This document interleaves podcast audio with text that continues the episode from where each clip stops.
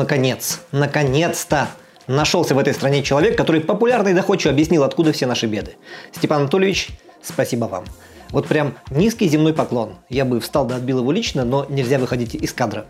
Короче, пока вы тут все, да и я вместе с вами, пока мы тут все сидим и ждем, что жизнь нашу наладит Владимир Владимирович Путин, Александр Сергеевич Николаев или Сардана Владимировна Аксентьева, как, кстати, они все трое обещали, выдвигая кандидатуры на выборах, соответственно, федерального, регионального и муниципального уровней, Министр по делам молодежи Якутии Степан Саргадаев понял и объяснил, почему вот этого ну, ждать не надо. Потому что власть, она не для работы, она для дружбы. Вот об этом можно песни слагать. Да, собственно, уже и складывают. И я был мальчонка молодой, Весною дома не сидится и не спится. И я дружил с девчонкою одной. И как-то вечером я провожал эту девчонку, И нам дорогу освещала луна. Но тут из подворотни вдруг выходят хулиганы И говорят мне, отдавай свою девчонку. А я говорю, нет, это моя девчонка. И тут выходит самый главный хулиган и говорит, ты смелый пацан, не испугался хулиганов, и за это давай с тобой дружить.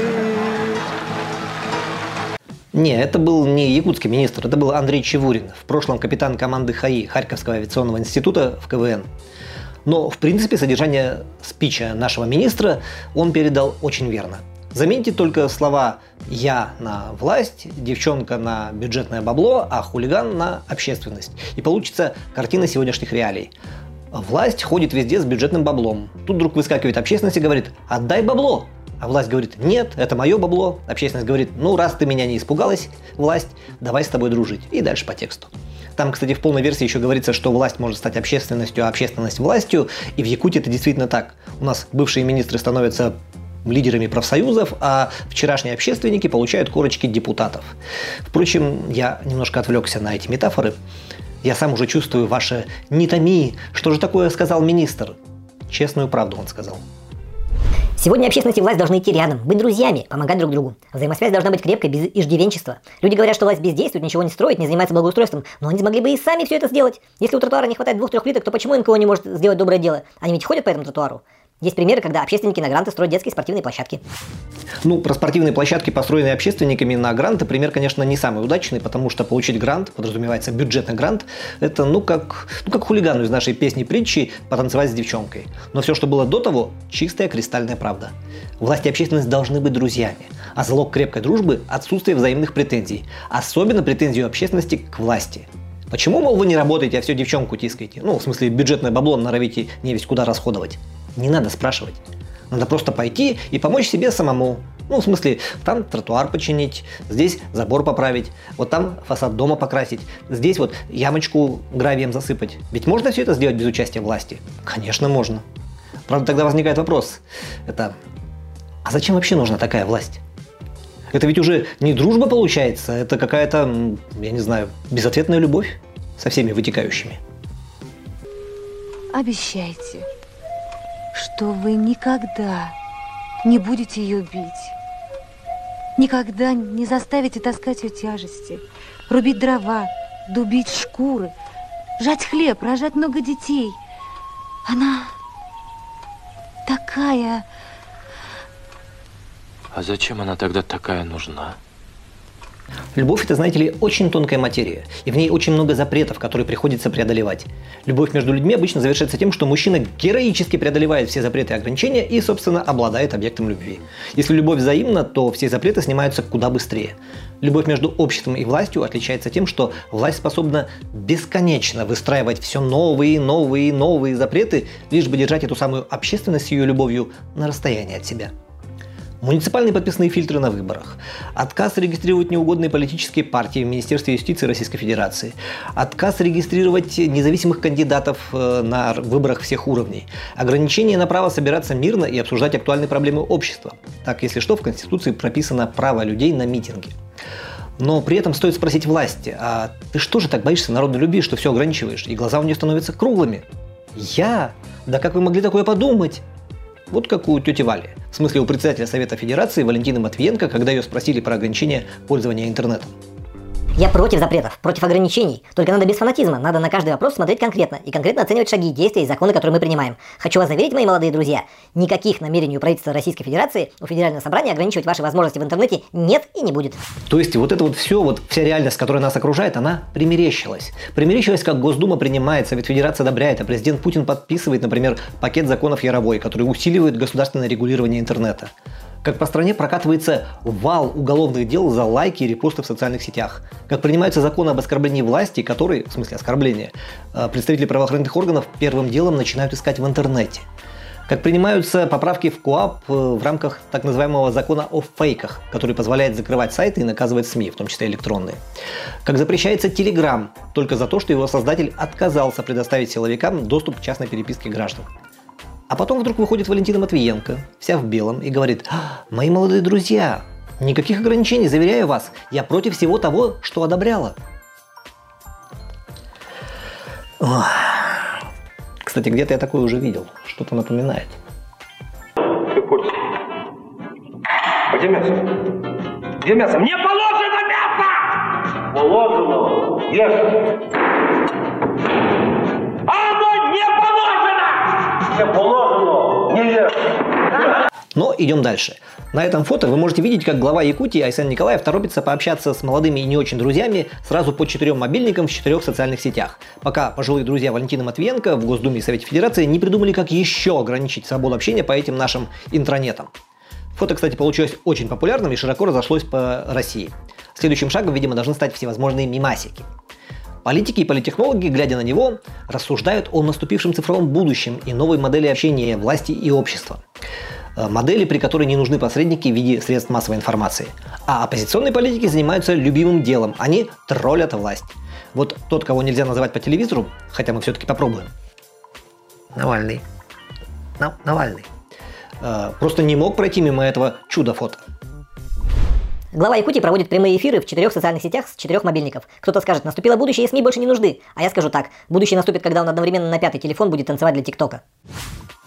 Для тех, кто уже старенький и не в теме, поясняю. TikTok это такая молодежная социальная сеть, в которой пользователи не пишут друг другу «Привет, как дела?», а отправляют коротенькие музыкальные клипы. И Навальный вот он иронизирует, что, мол, в погоне за популярностью представители власти готовы не только одновременно в Фейсбуке, Инстаграме, Твиттере и Одноклассниках стримить. Если потребуется привлечь молодежь, они смогут и для ТикТока начать зажигать. Но вот тут он точно опоздал, потому что с танцами у Александра Сергеевича давно в порядке. Да и не только у него одного. Просто сейчас не выборный год, вот ТикТок пока и не задействовали.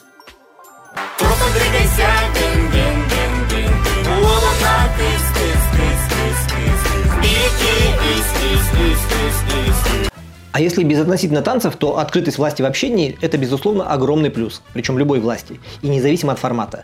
И вот такие вот стримы в социальных сетях главы Якутии, и прямые трансляции планерок мэра города Якутска. Кстати, с этой недели эти трансляции начал вести телеканал ЯТВ, вы можете посмотреть их в эфире или на YouTube-канале.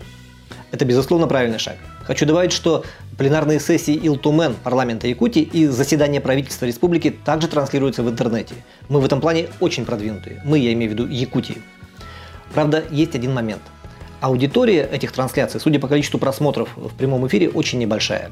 Единовременно эфиры смотрят несколько десятков, в лучшем случае сотен человек. Записи просматривают уже несколько тысяч. Но остальные массы, десятки, сотни тысяч якутян ничего бы не узнали, если бы информацию с эфиров не расшаривали, не тиражировали медиа.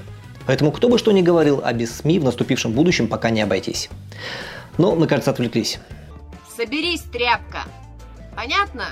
Да, да, услышал. Возвращаюсь к сценарию. Итак, про любовь. Любовь это, ко всему прочему, такая штука, которая очень непросто проходит испытание временем. Уж слишком сильно обдираются ожидания, а суровую реальность. И вот что делать в такой ситуации власти?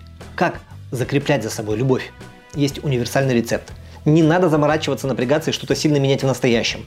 Надо просто доказать, что на самом деле в прошлом было хуже. Так что сейчас надо не кривить губу, а радоваться тому, что не как раньше. И желательно радоваться бурно. Вот как это работает на примере лесных пожаров. Хотя у нас в этом году ситуация с лесными пожарами гораздо лучше, чем было в прошлом году, но с учетом сухой и жаркой погоды, которая установилась в большинстве районов республики, ситуация может ухудшиться. Прошу Минэкологии и курирующего заместителя председателя правительства Дениса Белозерова ситуацию с лесными пожарами держать на ежедневном контроле. Гораздо лучше – это когда уже в середине лета огнем пройдено 84 433 гектара. Чтобы было с чем сравнивать, за весь прошлый год, включая остаток июля, август и бабье лето, то есть сентябрь-октябрь, огонь прошел 91 719 гектаров. Да, лучше. Ага. Другой рабочий инструмент для сохранения любви – это валить все на предшественников. Эксплуатировать этот прием можно бесконечно, особенно когда тебя по телевизору показывают. Вот Владимир Путин до сих пор на каждой прямой линии вспоминает лихие 90-е. Айсен Сергеевич периодически сетует на тяжелое финансовое положение, в котором ему досталась Якутия в 2018 году. И даже чудо-мэра Якутска Сардана Авксентьева время от времени примеряет на себя маску заложницы прошлого, как, к примеру, в ситуации с частными автобусниками. Муниципальные контракты с частными перевозчиками сроком на 5 лет были подписаны 10 сентября, до моего вступления в должность. Теперь нам крайне сложно внести изменения в контракты, либо отменить их по тем или иным причинам. Получается, сегодня мы наблюдаем, что предприниматели-перевозчики отказываются от невыгодных маршрутов, чтобы ездить исключительно по проспекту Ленина, а все, что невыгодно, должен тащить муниципалитет. Я считаю, что это абсолютно неправильно. Союз авто здесь. Слышите меня? Ну, положим, слышать-то они вас, может быть, и слышат, но слышать и быть услышанным – это две большие разницы. Иногда для того, чтобы услышали, а потом еще и послушались, надо бить кулаком по столу. Ну или по головам. У нас же власти города регулярно сталкиваются с приветами из прошлого, но вместо того, чтобы колотить по столам и головам, хватаются за собственную голову. Будь то ситуация со строительством социальных объектов, школ, детских садиков по ГЧП, когда частный партнер, выбранный предыдущей мэрией, требует внезапно больше денег, в два раза больше денег, чем было предусмотрено бюджетом города Якутска. Или ситуация с региональным мусорным оператором, которого создали еще в 2016 году и который за это время так и не научился работать ни с мусором, ни с партнерами по городу Якутску, ни с иностранными инвесторами. Или ситуация с пассажирскими перевозками в Якутске и пригородах, когда город зачем-то тащит на себе годами убыточный ЯПАК, но при этом не использует его, чтобы составлять конкуренцию на тех маршрутах, где частники начинают капризничать. Сардана Владимировна, нельзя бесконечно кивать на прошлое. Вы же чудо-мэр, а если нас комиксы и сказки чему-то и учат, то только тому, что добро должно быть с кулаками. Вот с такими. Довольно! Вы все ничтожны предо мной! Я бог тупое это создание! И я не потерплю, чтобы меня...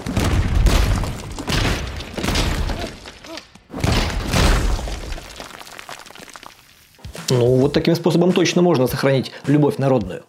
И на этой жизнеутверждающей ноте мы заканчиваем передачу.